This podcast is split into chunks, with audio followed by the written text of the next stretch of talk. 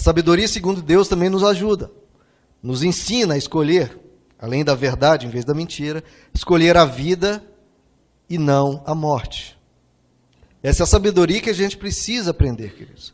A sabedoria nos ensina o caminho da vida gera vida. O caminho da morte gera quem sabe? Morte. O caminho da vida gera vida, o caminho da morte gera morte. É só isso, queridos. Boa parte do evangelho é só isso. E é isso que o ser humano resiste em aprender. Resiste em praticar. E toda vez que nós pecamos, nós mostramos a nossa falta de sabedoria. Porque a gente vai para o caminho da morte e espera que, espera que não, isso não gere morte. Ah, não, não vai gerar morte, não, não, no meu caso é diferente, e aí a gente quebra a cara. Mas o que o Evangelho nos ensina é o salário do pecado é a morte. Morte nos relacionamentos, morte do caráter, morte de um viver sadio, morte da paz, da tranquilidade. Vai tudo caindo por terra.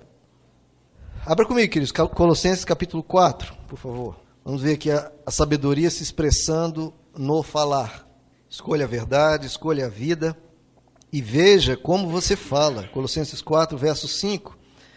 Sejam sábios, olha aí de novo a sabedoria aparecendo. No procedimento para com os de fora, aproveitem o máximo todas as oportunidades.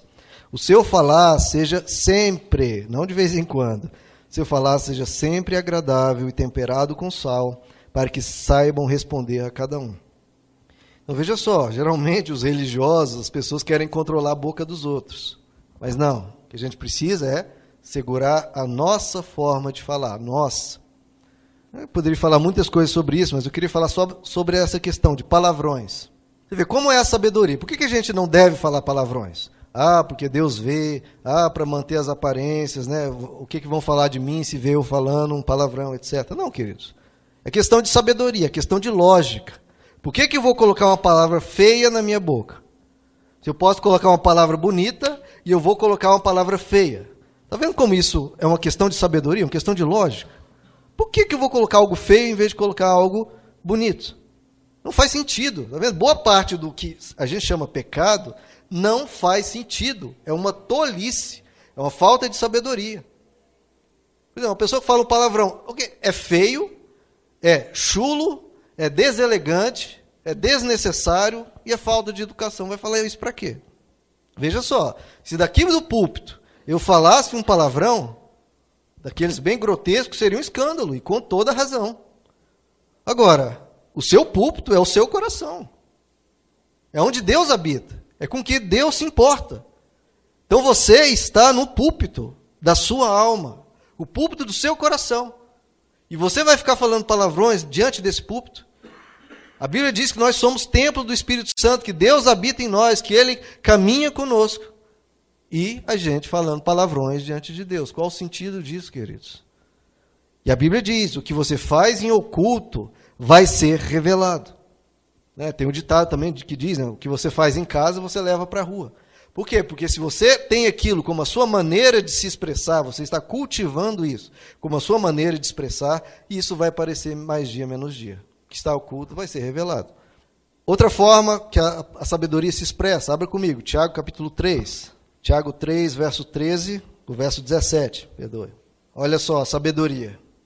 A sabedoria que vem do alto, a sabedoria segundo de Deus, é, antes de tudo, pura, depois, pacífica, amável, compreensiva, cheia de misericórdia e de bons frutos, imparcial e sincera. Ou seja, qualquer coisa que você faça que contrasta com isso aqui, você sai da sabedoria que vem do alto e cai na tolice. E o que ele fala aqui? A sabedoria é, segundo Deus, a, segunda, a sabedoria do alto, ela é pacífica. Pacífica.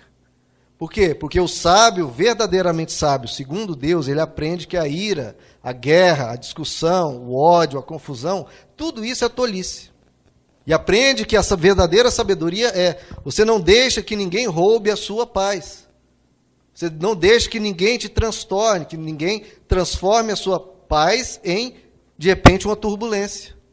Em você se perder dentro de você mesmo por, pelo que alguém disse. Porque senão você vira uma é, facilmente transtornado por qualquer pessoa, por qualquer coisa que uma pessoa diga. Não. A sabedoria do evangelho, que eles procura desenvolver em nós brandura, procura desenvolver em nós ternura, procura desenvolver em nós tranquilidade, procura desenvolver em nós paciência. O apóstolo Paulo diz em Efésios 4: Eu lhes rogo, eu lhes imploro, e ele fala, como prisioneiro de Cristo, eu estou na prisão, eu estou implorando para vocês, vivam de maneira digna da vocação que receberam. Vivam de maneira digna do Evangelho. E aí ele fala: que maneira digna? Sejam completamente humildes e dóceis. Humildes e dóceis. Sejam pacientes, suportando uns aos outros. Que quer que a pessoa faça, suporte-a com amor. Isso é evangelho. Humildes, dóceis, pacientes. Em outra passagem de Colossenses, o apóstolo Paulo diz: revistam-se se encha, se cubra de mansidão e paciência.